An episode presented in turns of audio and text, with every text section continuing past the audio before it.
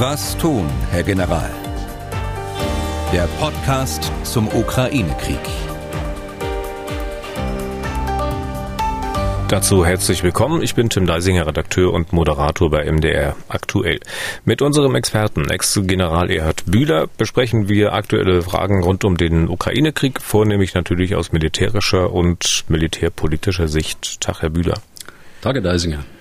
Wir haben heute nochmal die großen Gipfel vorige und diese Woche zu behandeln, EU, G7 und NATO und hier besonders das, was sich äh, auf NATO-Ebene tut. Das Treffen von heute an in Madrid bis zum Donnerstag.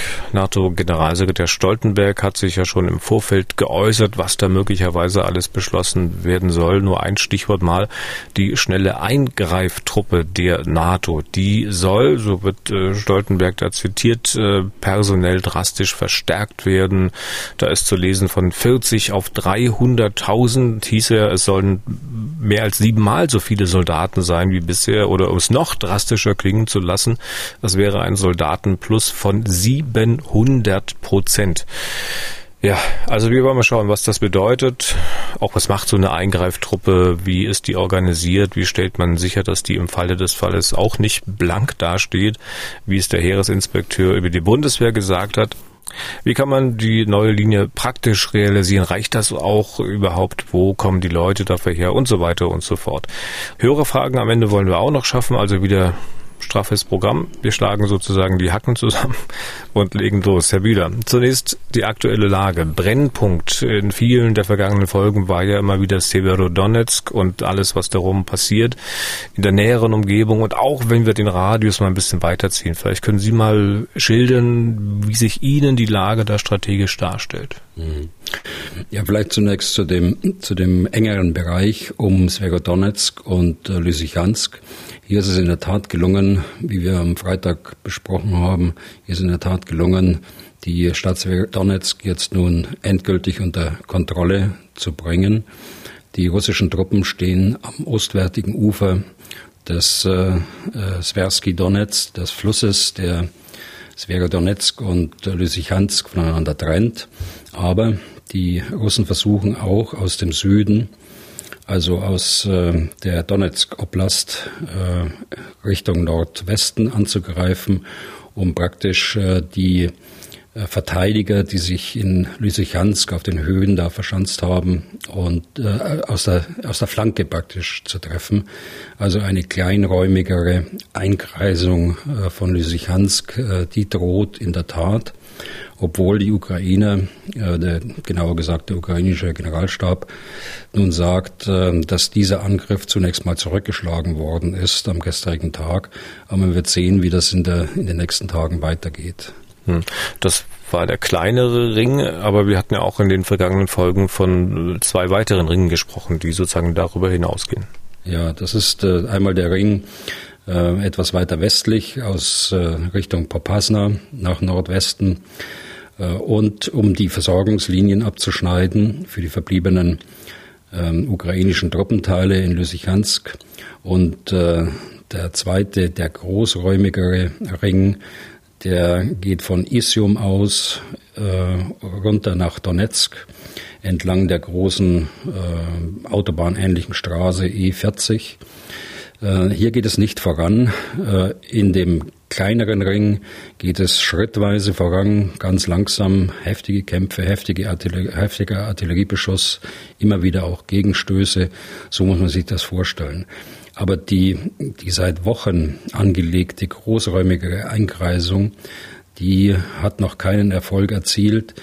Äh, ich denke auch deshalb, weil viele Truppenteile der Russen eben noch gebunden sind im Raum Lysychansk und äh, deshalb nicht zur Verfügung stehen für eine großräumige Einkreisung.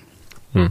Inwieweit sind die auch in anderen Frontabschnitten äh, gebunden? Also wenn wir beispielsweise nach äh, Kharkiv schauen oder weiter in den Süden dann? Ja, genau. In Kharkiv genau das gleiche Bild.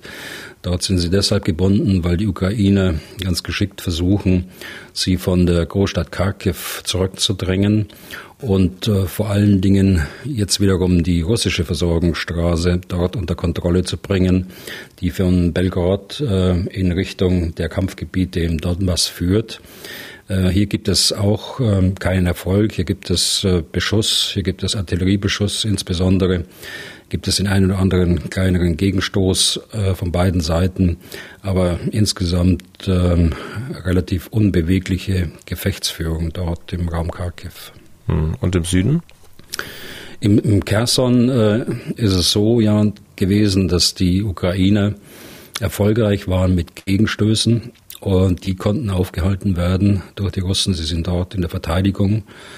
Und äh, ich schätze das so ein, dass sie das Gebiet um Kherson halten wollen, auch als Absprungbasis sozusagen Richtung äh, Odessa zu einem späteren Zeitpunkt.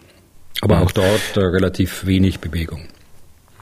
Es gab auch äh, Luftangriffe, Angriffe mit Raketen oder Marschflugkörpern auf Städte, auf Kiew auch. Da kommen wir dann speziell nochmal drauf zurück. Ich würde sagen, es gibt auch eine Hörerfrage dazu. Das machen wir gegen Ende äh, des Podcasts.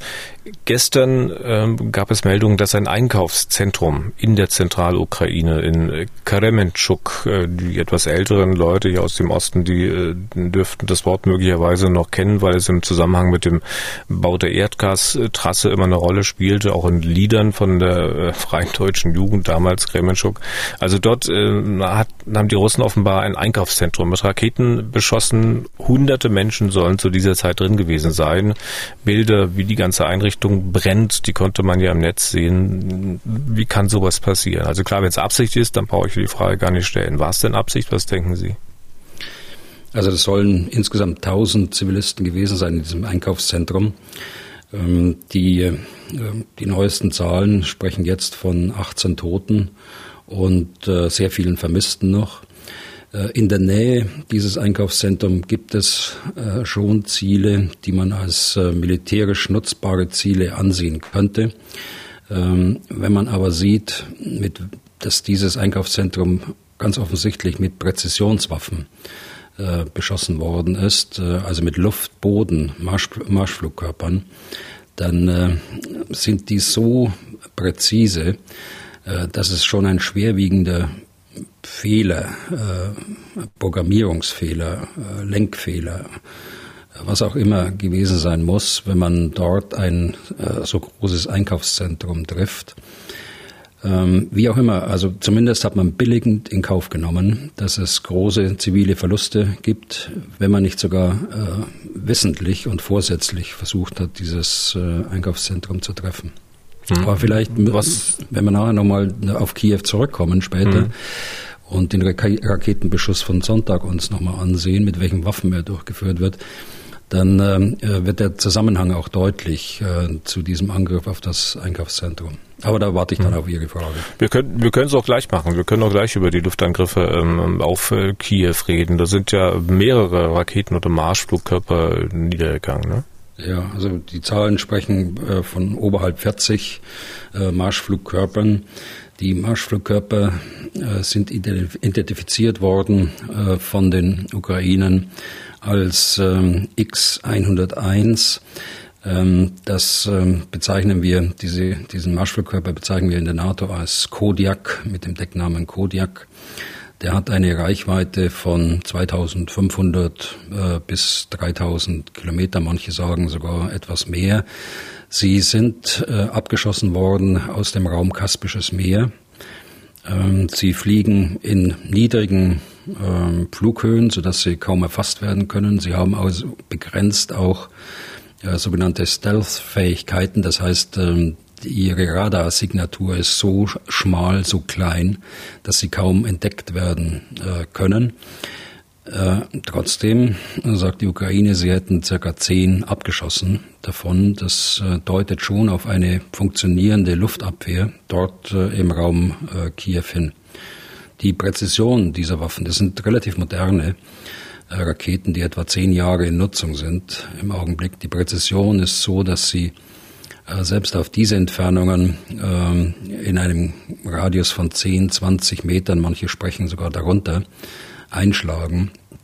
Ähm, es gab übers, übers Wochenende die manche Mutmaßung, das eigentliche Ziel wäre eine, eine Fabrik gewesen, eine Raketenfabrik namens Artem.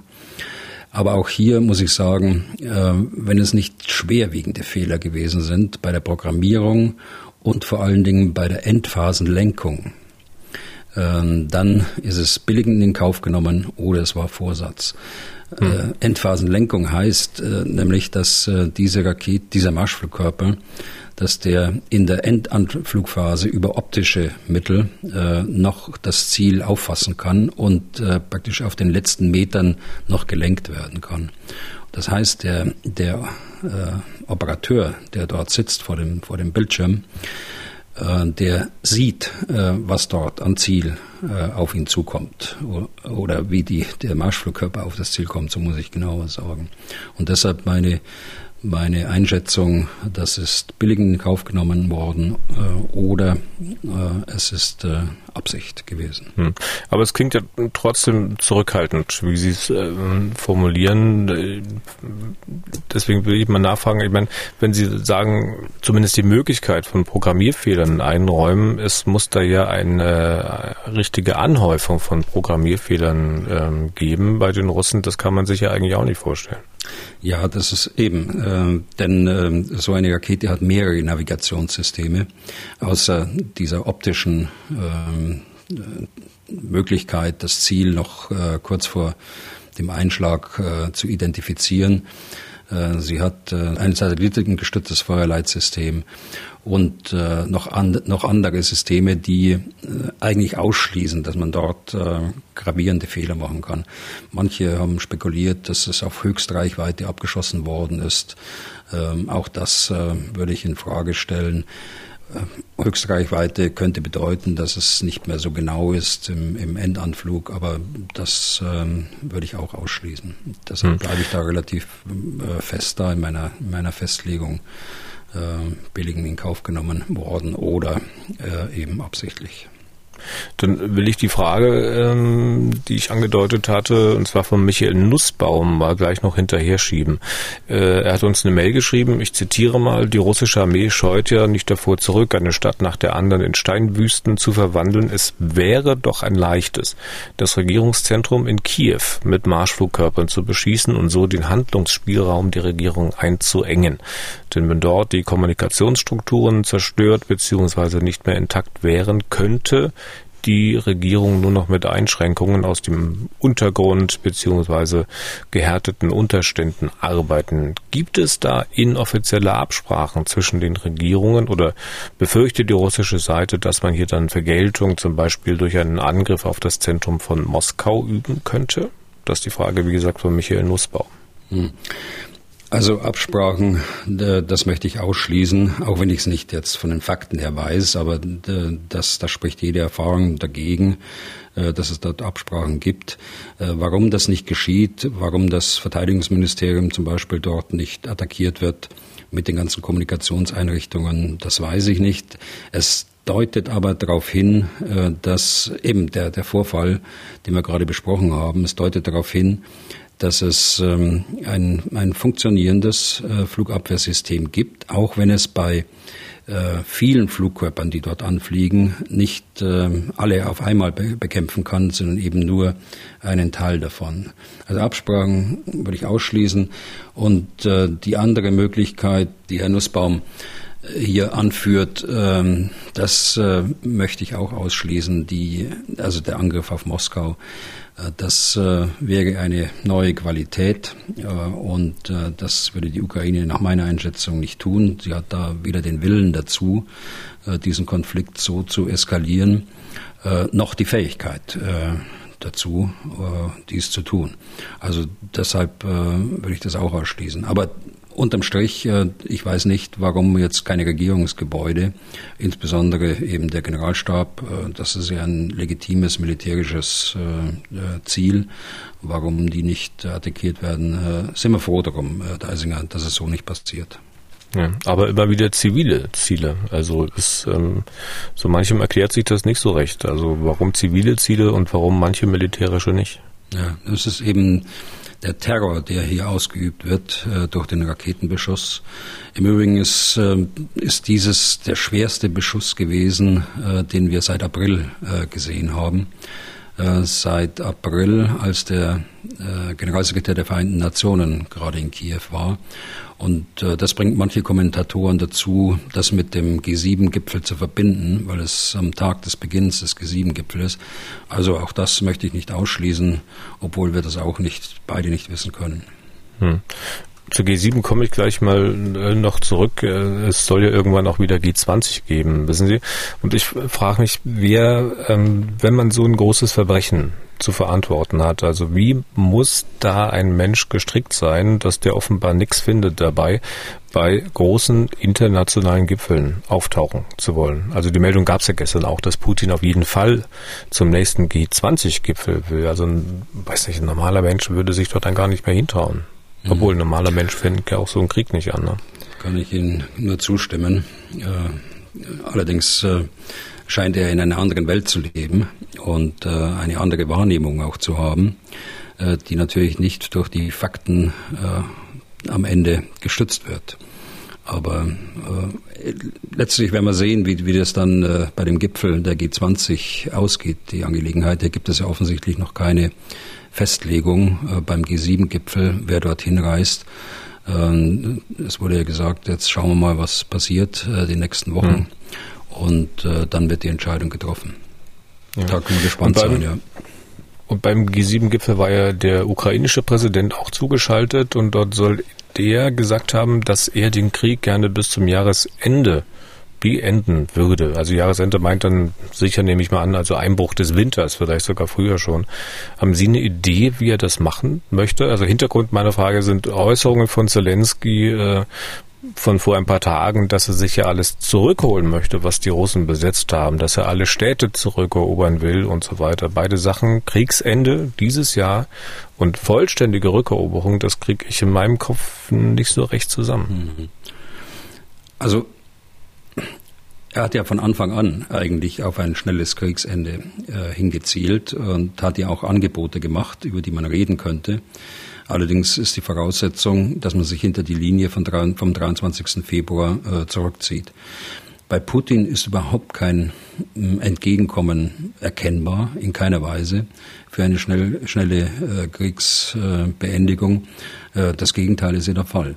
Also wir dürfen jetzt nicht nur immer nach Kiew schauen, sondern wir müssen insbesondere auch äh, mit dem Finger auf, auf Moskau äh, deuten, was dem ukrainischen Präsidenten offensichtlich vorschwebt, ist, bessere Bedingungen äh, für spätere äh, Waffenstillstandsverhandlungen zu, zu bekommen. Und äh, das ist in erster Linie, dass äh, die Russen sich entweder zurückziehen hinter die Linie, die ich gerade angesprochen habe, oder dass es ihm gelingt, sie hinter diese Linie zurückzudrängen, was de facto dann auch für, für Putin eine Niederlage wäre. Hm. Äh, wir haben auch eine Hörerfrage, die dieses Thema ein bisschen berührt von Micha Meyer. Der hat uns äh, geschrieben, da zitiere ich auch mal kurz. Herr Bühler, glauben Sie wirklich, dass die Ukraine irgendeine Chance hat, diesen Krieg zu gewinnen? Ich fürchte, dass alles in der Hand der Russen liegt. Entweder es gelingt ihnen, einen vernünftigeren Präsidenten zu installieren, oder sie werden im Falle einer Niederlage taktische Atomwaffen einsetzen. Wie bewerten Sie diese Überlegungen, also seine von Micha Meyer? Ja, ich habe ja schon mal gesagt, also meine Auffassung ist, dass der Putin den Krieg strategisch, wirtschaftlich, politisch bereits verloren hat. Und äh, auf Jahre hinaus äh, wird das Konsequenzen auch für Russland haben äh, und äh, leider auch für die russische Bevölkerung, denn die muss es letztlich tragen. Nicht die Oligarchie, nicht äh, das, äh, das System Putin, sondern das Volk muss es tragen. Äh, der zweite, der zweite Punkt ähm, ist die ähm, Chance, den Krieg zu gewinnen. Ja, die Ukraine kann das. Ähm, sie, sie hat die Chance, äh, aber nur dann, wenn, und gewinnen heißt also, äh, die Russen zurückzudrängen hinter die Linie vom 23. Februar. Und dann alles andere, was Krim angeht, was die Teile von Luhansk und Donetsk angeht, also den Donbass, dann äh, versuchen auf lange Sicht politisch äh, zu lösen, ohne äh, den Anspruch, den völkerrechtlichen Anspruch darauf aufzugeben. Also diese Chance ist da, aber nur dann und nur dann, wenn tatsächlich auch die Ukraine befähigt wird, äh, diesen Abwehrkampf zu führen. Und das wird nicht ohne die Hilfe des Westens gehen. Okay. Schauen wir mal auf den NATO-Gipfel ab heute in Madrid. Da sollen ja weitreichende Beschlüsse gefasst werden. Fast alle haben eigentlich ihren Ursprung in diesem Konflikt, in diesem Krieg. Gestern hat sich der NATO-Generalsekretär schon mal sehr konkret geäußert und für das meiste Aufsehen dürfte die Ankündigung gesorgt haben, die Stärke der schnellen Eingreifkräfte der NATO drastisch zu erhöhen auf 300.000 Mann. Äh, möglicherweise ging es da ein bisschen drunter und drüber, was die über Übersetzungen betrifft, die, Herr, äh, die von Herrn Stoltenberg äh, geliefert werden. Es gibt ja diese schnelle Eingreiftruppe der NATO, die jetzt, ich glaube, ungefähr 40.000 Mann hat. Heißt das, die soll man auf 300.000 erhöhen? Ja, da ging in der Kommentierung das eine oder andere ein bisschen durcheinander, glaube ich. Ähm, es ist nicht daran gedacht, die NATO Response Force, äh, also die NRF abgekürzt, äh, von 40.000 auf 200, auf 300.000 zu erhöhen, sondern es geht im Grunde genommen um eine Neuorganisation äh, des Verteidigungsdispositivs äh, der NATO. Es sind damit keine zusätzlichen Soldaten verbunden. Es werden nicht zusätzliche Einheiten aufgestellt dafür, sondern es sind existierende Truppenteile, die bei den Nationen existieren und äh, die sollen neu organisiert werden. Äh, Im Grunde genommen nach zwei äh, Gesichtspunkten. Der erste ist äh, die Erhöhung der Einsatzbereitschaft, abgestuft äh, von äh, zehn Tagen Verlegebereitschaft. Das heißt, wenn der Einsatzbefehl kommt, hat der Truppenteil zehn Tage Zeit, oder bis zu zehn Tagen Zeit, um die Verlegebereitschaft herzustellen, wohin auch immer. Ähm, es gibt ähm, weitere Abstufungen, 30 Tage, 50 Tage, je nachdem, äh, wie, wie weit vorne die Einheiten eingesetzt werden müssen. Es können ja nicht alle gleichzeitig verlegen, sondern muss ja gestaffelt sein. Also diese, diese erste Frage ist die Erhöhung der Einsatzbereitschaft. Das ist äh, nichts Neues. Das ist ähm, äh, längere Zeit schon eine Diskussion, mindestens seit 2017, äh, als die ersten NATO-Truppenteile im Baltikum und in Polen aufgestellt worden sind. Äh, unser Generalinspekteur der Bundeswehr bezeichnet das als Kaltstartfähigkeit, also dass man nicht monatelange Vorbereitungen braucht, äh, um Truppenteile fertig zu machen für einen Einsatz, sondern dass sie so ausgebildet, so ausgerüstet sind und so personell bestückt sind, dass sie das äh, nicht aus dem Stand, aber mit, mit einigermaßen äh, Vorlaufzeit und akzeptablen Vorlaufzeit durchzuführen. Hm. Ich muss aber ganz Punkt, kurz mal, ja. ganz kurz mal noch zu den, zu den 300.000 Mann fragen. Heißt das aber, dass da 300.000 Mann NATO-weit sozusagen äh, künftig immer in erhöhter Alarmbereitschaft sind?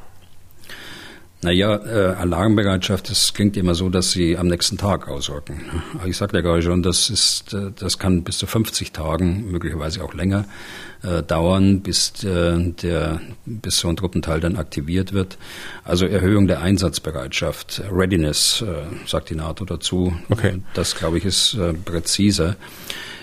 Und das ist im Grunde genommen auch äh, nichts Neues, denn äh, das äh, ist ja in den Verteidigungsplänen auch so angelegt. Nur äh, die Armeen in Europa, äh, zum Teil auch bei den Amerikanern, die sind eben so, äh, wie auch Teile der Bundeswehr sind. Äh, die sind eben heute auch noch fokussiert in Organisation und Einsatzbereitschaft äh, nach den Anforderungen der Auslandseinsätze früher, wo es keine Rolle spielte, ob es äh, nun einen Monat länger dauert oder, oder äh, weniger dauert, ähm, sondern auf diesen äh, speziellen Auftrag Bündnisverteidigung, darauf sollen sie jetzt optimiert werden. Hm. Wenn ich sage, dass die Diskussion dauerte schon länger, dann zeigt Ihnen das, wie lange es manchmal dauert, bis äh, Gedanken dann auch äh, in die Umsetzung kommen. Und so äh, wirkt eben dieser Krieg eben auch als Beschleuniger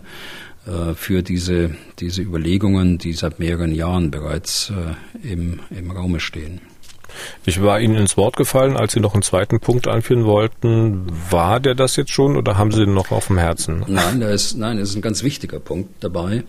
Und ähm, der, der, der Punkt ist, dass die, dass die Truppenteile nun bestimmten NATO-Regionen äh, zugeordnet werden sollen.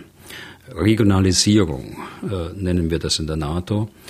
Äh, das war lange verpönt.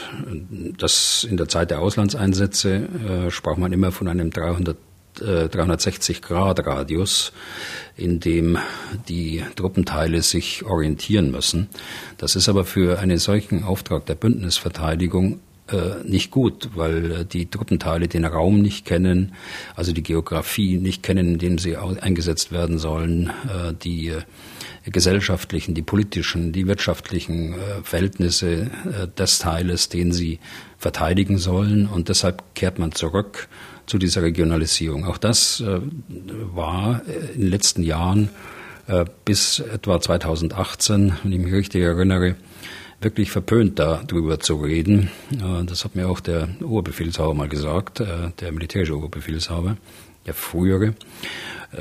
Aber trotzdem, Schritt für Schritt haben wir uns jetzt angenähert und äh, jetzt wird im Grunde genommen mit dieser Neuorganisation äh, der Schritt verzogen, vollzogen, dass die Brigade in Sachsen oder in Neubrandenburg, dass die genau weiß, wo habe ich meinen Verteidigungsauftrag im Rahmen der Bündnisverteidigung? Habe ich den im Baltikum und ja, wenn ja, dann in welchem Land? Äh, habe ich den in der Slowakei, in Ungarn, in Rumänien oder wo auch immer? Äh, also das ist das Prinzip, äh, das jetzt da eingeführt werden äh, wird und äh, ich hoffe auch, dass es so beschlossen wird. Dass, dass die Truppenteile sozusagen zuerst an dieser Stelle sind, weil ich meine, äh, wenn es im Baltikum irgendwo in, in Litauen, in Estland, wo immer irgendwas passiert, dann äh, kann es ja nicht sein, dass dann äh, andere Truppenteile auch in der Bundeswehr dann äh, noch friedlich Ruhe haben, währenddessen andere möglicherweise kämpfen. So ist es ja sicherlich nicht gedacht, oder? Nein, so ist es nicht gedacht.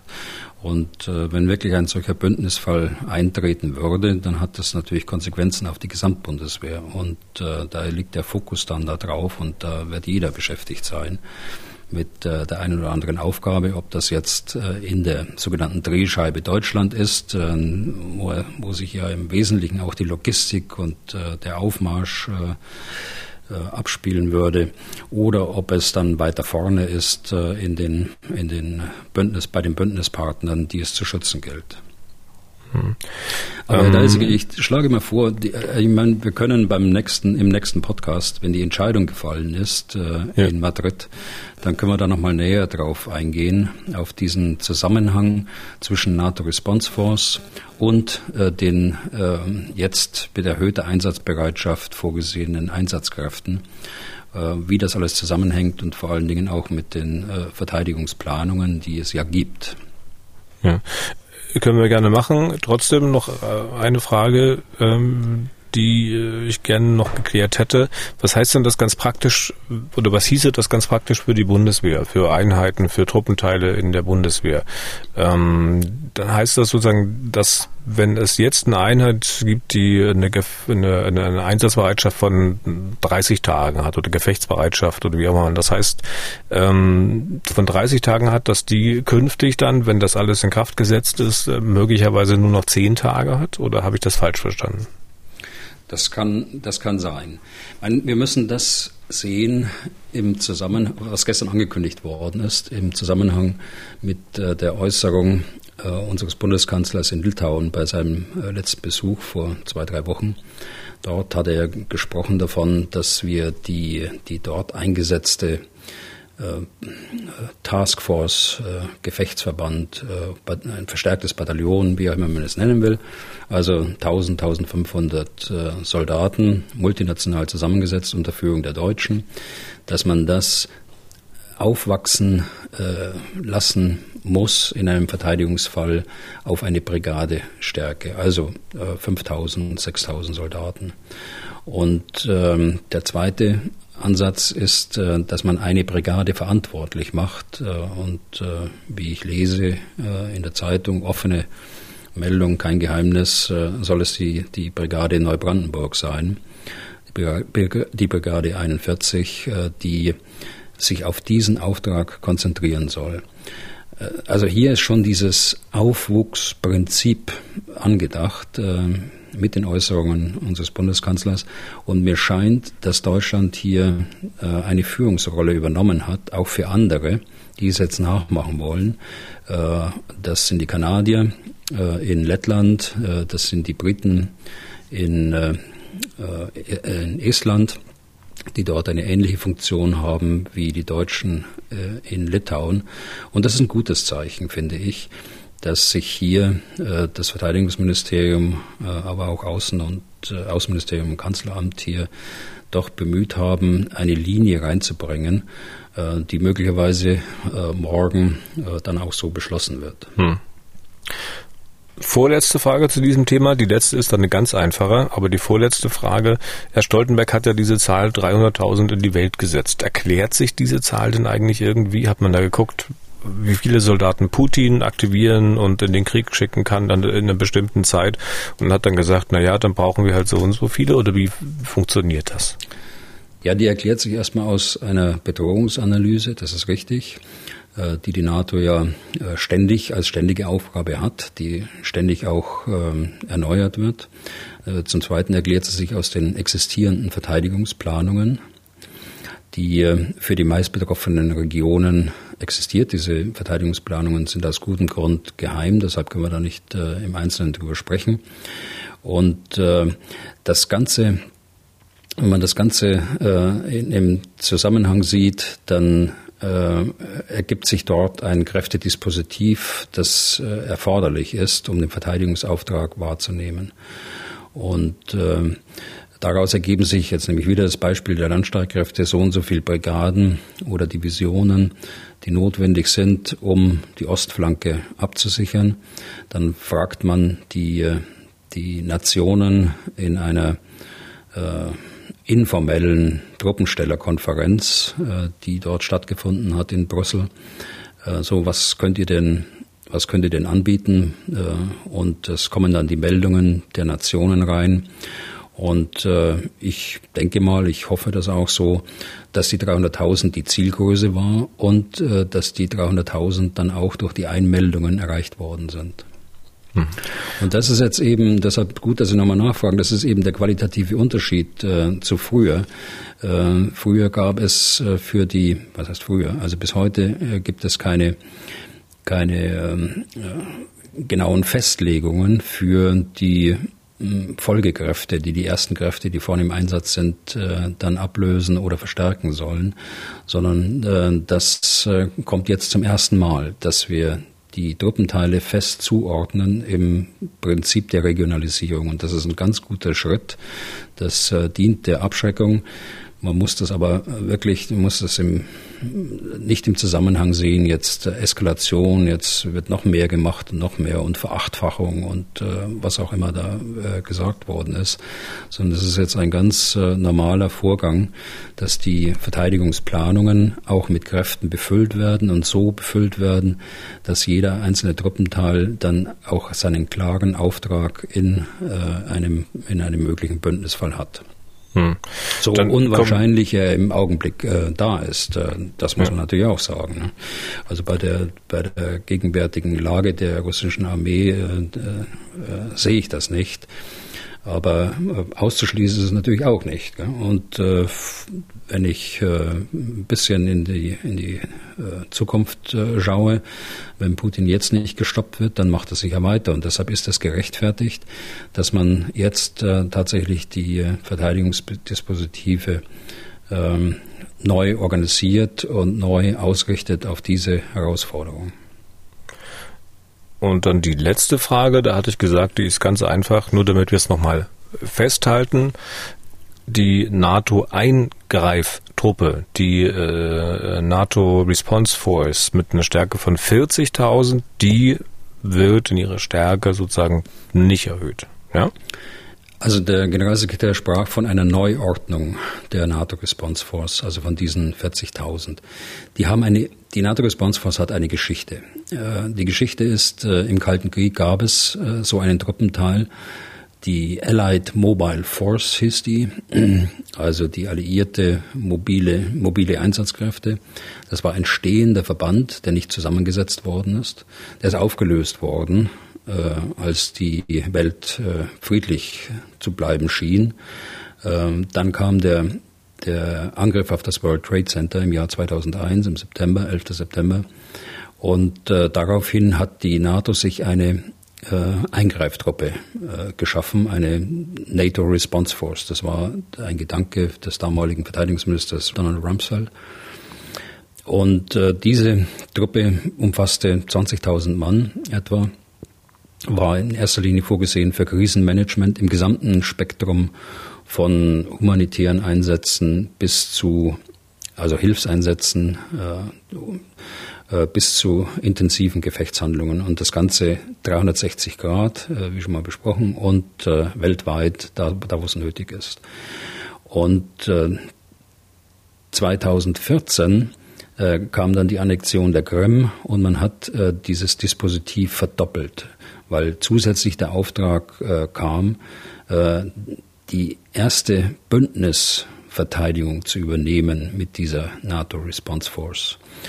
Und äh, was jetzt nun im Einzelnen das bedeutet, dieser Satz äh, Neuorganisation der NATO Response Force, da werden wir abwarten müssen, äh, bis die Gipfelentscheidungen äh, vorliegen. Äh, das können wir jetzt noch nicht sagen und aus dem einzelnen Satz auch nicht ableiten. Klar ist aber für mich, dass äh, die äh, ursprüngliche Aufgabe der NATO Response Force äh, teilweise erhalten bleiben muss. Äh, also die NATO muss auch reagieren können äh, außerhalb äh, der Bündnisverteidigung, da an der Ostflanke, auf, auf irgendwelche anderen Herausforderungen. Inwieweit sie größer gemacht wird, die, der eigentliche Kern der NATO Response Force, von dem spreche ich jetzt, das wird man sehen. Hm. Okay, also wir haben am Freitag dann noch eine Menge zu besprechen ähm, zu diesem Thema. Wenn die Beschlüsse alle durch sind, das werden wir tun. An dieser Stelle erst einmal einen Strich drunter. Ähm, naja, wir hätten also, jetzt noch. Es gibt noch wichtige Themen, die ab heute Abend besprochen werden. Ja. Äh, und äh, nur kurz angerissen, Schweden, Finnland, äh, die Problematik und ich hoffe. Da weigert sich Erdogan ja noch immer, da irgendwie Zugeständnisse zu machen. So ist es, wegen der mutmaßlich kurdischen Terroristen. Wobei bei der PKK das eindeutig ist und auch in Schweden und Finnland so gesehen wird. Und dann äh, möchte er gerne haben, dass die, die Waffenexporte wieder möglich werden aus den skandinavischen Ländern in die Türkei und er zielt natürlich auf Waffenlieferungen der Amerikaner auch. Aber ich denke, die, der Gewinn, der Zugewinn äh, für uns im Westen und äh, für die NATO durch die Mitgliedschaft äh, Schwedens und Finnlands ist so groß. Umgedreht, der Nachteil äh, oder ein Scheitern wäre so ein immenser Schaden für die NATO, was die Einigkeit angeht. Äh, ich Deshalb komme ich äh, zu der Einschätzung und zu der Erwartung, dass man auf dem Gipfel in Madrid dort eine Lösung findet und äh, Finnland und Schweden aufnimmt. Aber das, das andere Thema, das andere große Thema ist, rückt leider in den Hintergrund, ist das neue strategische Konzept äh, der NATO, das dort verabschiedet äh, werden soll. Wir kennen es noch nicht, aber wir werden es in den nächsten Tagen auch haben. Das äh, soll ja auch öffentlich gemacht werden. Im letzten strategischen Konzept war Russland noch als Partner beschrieben. Das ist aus dem Jahr 2010. Äh, jetzt wird es so sein, dass Russland zu Recht als größte Bedrohung dargestellt wird für die NATO. Und was schon bekannt ist, ist, dass China erstmals als systemischer Rivale, also weit unterhalb der militärischen Komponente angesehen wird. Äh, also das ist äh, ein, ein, ein Novum in einem strategischen Konzept der NATO. Hm. Und das dritte und das vierte ist ähm, die Erhöhung des gemeinsamen Budgets. Das ist äh, sicher auch ein Punkt, äh, der noch äh, für Diskussionen auf dem Gipfel sorgen wird. Ja, China hatte Stoltenberg gestern auch angesprochen, ähm, auch was das Geld betrifft. Und kleiner Hinweis von mir noch an dieser Stelle. Wir haben ja auch den ähm, gewollten NATO-Beitritt von Finnland und Schweden hier auch ausführlich schon mal im Podcast besprochen. Und zwar, wenn Sie schauen wollen, in der Folge 19. Das war am 13. Mai 2022. Herr Bühler, wenn ich mich noch ausführlich äh, über, informieren will über das, was da auf diesem NATO-Gipfel ähm, passiert, bin ich dann darauf angewiesen, dass wir uns am Freitag widersprechen oder muss ich einfach nur Nachrichten hören oder, oder kann ich selber noch ein bisschen mehr tun? Also es, sicher werden Sie mich äh, im nächsten Podcast auch danach fragen. Das ist die eine Möglichkeit. Die andere Möglichkeit, und das gibt es seit ähm, 2019, wenn ich das richtig erinnere, in London, dass man parallel zum Gipfel ein äh, NATO Public Forum macht. Äh, und dort kann man sich registrieren. Die, Sie finden die Adresse im Internet unter NATO Public Forum. Sie können sich registrieren, man kann an der Diskussion teilnehmen, man kann sich die, die Statements und Beiträge der verschiedenen Schlüsselpersonen des Gipfels äh, dort auch anhören. Und äh, diese werden auch kommentiert durch äh, Politikwissenschaftler und andere. Also es ist ein interessantes, äh, interessanter, äh, ein interessanter Weg, äh, sich über den Gipfel zu informieren. Das Ganze beginnt heute Nachmittag äh, um 15 Uhr. Mhm. Okay, dann machen wir jetzt einen Strich drunter. Ähm, wir hätten jetzt noch eine Hörerfrage äh, und zuvor noch von mir eine Frage. Sie beantworten meine Fragen, Hörerfragen ja immer sehr ruhig, sehr gelassen, sehr hintergründig. Ähm, weiß nicht, eine Äußerung ist mir jetzt über den Weg gelaufen, von der ich denke, die regt sie vielleicht doch ein bisschen auf. Äh, aber vielleicht bleiben Sie auch ruhig, nämlich Frau Strack-Zimmermann, die Chefin des Verteidigungsausschusses, äh, hat jetzt nochmal verkündet, sie würde dabei bleiben, dass man 50 Marder-Schützenpanzer aus den Beständen der Bundeswehr in die Ukraine liefern soll. Sie, Herr Bühler, bleiben auch bei Ihrer, nämlich der gegenteiligen Sicht der Dinge? So ist es. Ich habe immer gesagt, wir dürfen, und schauen Sie, was wir gerade diskutiert haben, Erhöhung der Einsatzbereitschaft. Das bedeutet, dass die Bundeswehr ihre Mittel haben muss, sonst kann sie die Einsatzbereitschaft nicht äh, erhöhen. Wir haben alleine durch die Pandemie und die äh, großartige Unterstützung der Soldaten und Soldatinnen dort ein, ein Zeitverzug in der, in der Ausbildung von einem Jahr bis anderthalb Jahren. Das sind so die, die Schätzungen, die ich höre. Das kommt dadurch, dass die Leute nicht auf Lehrgänge gehen können, die bestimmte Ausbildungsabschnitte nicht äh, machen können und so weiter. Das muss jetzt alles, äh, und das passiert zur Stunde, das muss jetzt alles äh, nachgeholt werden. Äh, die Bundeswehr hat zu wenig Material äh, und äh, deshalb würde ich an dem Prinzip nicht rütteln wollen, dass man Material aus aktiven Beständen, das also der Bundeswehr gerät, also das genutzt wird, dass man das nicht abgeben sollte, um die Einsatzbereitschaft der Bundeswehr dann auch aufrechtzuerhalten oder wiederherzustellen in Teilen. Und da bin ich dann ganz äh, auch bei der bei dem Grundsatz äh, des Bundeskanzlers, der äh, das Gleiche gesagt hat. Äh, was anderes sind die Panzer, die bei Rheinmetall, KMW äh, oder anderen stehen. Dort gibt es Marder, dort gibt es äh, Leopard. Dort gibt es aber keine einzige Äußerung äh, dazu aus der Regierungsseite, warum die seit Wochen nicht abgegeben werden. Jedenfalls kenne ich sie nicht und ich beschäftige mich ja mit dem Thema. Äh, also äh, ich bleibe da bei meiner Auffassung. Okay. Dann haben wir jetzt die Hörerfrage, die letzte für heute. Peter Flur ist selbst aktiver ähm, Marineoffizier, ich glaube Korvettenkapitän. Äh, Zitat. Mich interessiert die Einschätzung von General Bühler bezüglich der Situation im Schwarzen Meer. Sie, Herr Bühler, sprachen den fehlenden Luftabwehrschirm über See nach der Versenkung der Moskwa an. Durch den Vertrag von Montreux kann die Türkei den Bosporus für Kriegsschiffe sperren, hat dies auch getan. Somit sitzen die im Schwarzen Meer verbliebenen russischen Einheiten fest und andere Einheiten im Mittelmeer können nicht zur Unterstützung in das Schwarze Meer verlegen. Aus meiner Sicht wäre dies absehbar. Der Vertrag von Montreux ist ja jetzt auch schon etwas älter. Entweder herrschte hier Unkenntnis in der Admiralität, was erschreckend wäre, oder Putin hat sich schlicht verkalkuliert und nicht mit einer solchen Reaktion des NATO-Mitglieds Türkei gerechnet. Immerhin gab es ja in den letzten Jahren eine gewisse Annäherung beider Staaten. Stichwort äh, Bestellung von S-400 Raketensystemen. Wie ist Ihre Einschätzung dazu? Sehen Sie Möglichkeiten für die Schwarzmeerflotte unter diesen Umständen noch aktiv in den Krieg einzugreifen? Mhm. Also der Korvettenkapitän Flor hat das vollkommen richtig zitiert mit dem Vertrag von Montreux. Ähm, tatsächlich ist der Bosporus gesperrt.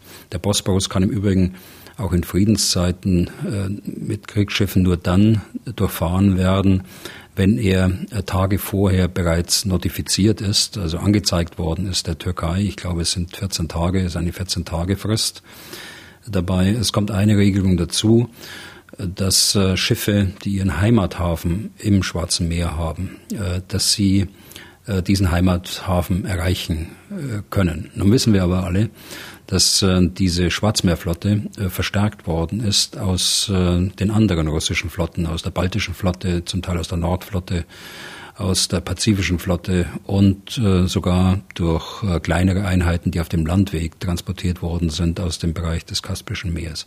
Also hier ist eine äh, starke Flotte mit auch mit amphibischen Kräften, also die vom Schiff aus äh, auf Land angreifen können mit äh, Panzern und Radfahrzeugen. Ähm, diese ähm, Flotte ist dezimiert worden während der letzten Monate. Wir alle haben von der Versenkung der Moskau gehört, aber auch von der Versenkung von anderen Schiffen, auch amphibischen äh, Schiffen. Also sie ist dezimiert, aber sie hat immer noch ihre Fähigkeiten. Und äh, richtig ist auch, dass sie nur unter einem Luftabwehrschirm operieren kann oder alternativ so weit von der Küste weg äh, muss, damit sie nicht von äh, Küstenartillerie, äh, Küsten, äh, die von der Küste aus abgeschossen werden, dann äh, beschädigt oder versenkt werden können. Und äh, hier gibt es eben, da ist der Zusammenhang wieder mit der Schlangeninsel, die am, am Wochenende auch wieder Thema war, dass die Russen dort äh, Luftabwehrsysteme installieren oder noch mehr installieren, dass sie die Bohrplattformen, die ehemals ukrainischen Bohrplattformen äh, als äh, Sensoren nutzen, Radargeräte und andere Sensoren auch drauf äh, installieren, um die Vorherrschaft äh, dort im nördlichen äh, Schwarzen Meer dann auch sicherzustellen. Was äh, die Frage der Unkenntnis der Admiral, Admiralität angeht, der russischen, das ist sicher nicht der Fall. Die wissen ganz genau, was der Vertrag von Montreux ist. Denn, ich gerade schon gesagt ist, wird er ja in Friedenszeiten auch angewandt und im Übrigen durch die Russen penibel eingehalten, weil sie ja auch nicht wollen, dass andere, also insbesondere nicht-Anliegerstaaten der NATO äh, und hier insbesondere die, die USA dort einfach äh, raus und reinfahren können, sondern dem gleichen Regime unterliegen wie äh, jetzt die, die äh, äh, russische Flotte. Also Unkenntnis war es sicher nicht. Putin hat sich, und da hat der Flo äh, ohne Zweifel recht, hat sich in vielerlei Hinsicht verkalkuliert und äh, das war ein Teil davon. Der hat äh, nicht gedacht, dass der Westen so geschlossen reagiert. Er hat nicht daran gedacht, dass die Türkei äh, Waffenlieferungen hin oder her äh, aus Russland, dass sich die Türkei in diesem Fall, äh, was den, den Bosporus angeht, oder die türkische Straßen, wie es die Türken selbst sagen, dass äh, dieser sofort gesperrt wird nach Angr Angriffsbeginn. Okay. Also äh, was, was, was kann man, äh, was sind die Möglichkeiten der Schwarzmeerflotte? Das war sein letzter Punkt. Luftabwehr stärken, äh, das ist Voraussetzung für alles andere. Und äh, wenn das nicht geschieht, äh, dann müssen sie außerhalb des Wirkungsradiuses bleiben und können insbesondere mit amphibischen Kräften nicht eingreifen. Jetzt sind wir fertig, oder? es ist immer schwer, es ist immer schwer, die Lücke zu finden und festzustellen, Mensch, jetzt ist er fertig mit Antworten. Aber damit sind wir durch für heute. Wenn Sie Fragen an Ex-General Bühler haben, dann schreiben Sie, wie gehabt, an general.mdraktuell.de. gerne auch ein Sprachmemo mitschicken oder einfach anrufen und Anmerkungen oder Fragen auf der Mailbox hinterlassen. 0800 und dann die 637 3737. Ich wiederhole nochmal 0800 637 3737. Was tun der General gibt es in der ARD Audiothek, bei Spotify, Apple, Google, YouTube, Amazon und überall da, wo es sonst noch Podcasts gibt. Herr Bühler, Freitag haben wir an dieser Stelle die nächste Verabredung. Themen haben wir ja schon fast festgelegt für Freitag. Bis dahin und für heute vielen Dank. Ja, vielen Dank, Herr Deisinger. Bis dahin. Was tun, Herr General? Der Podcast zum Ukraine-Krieg.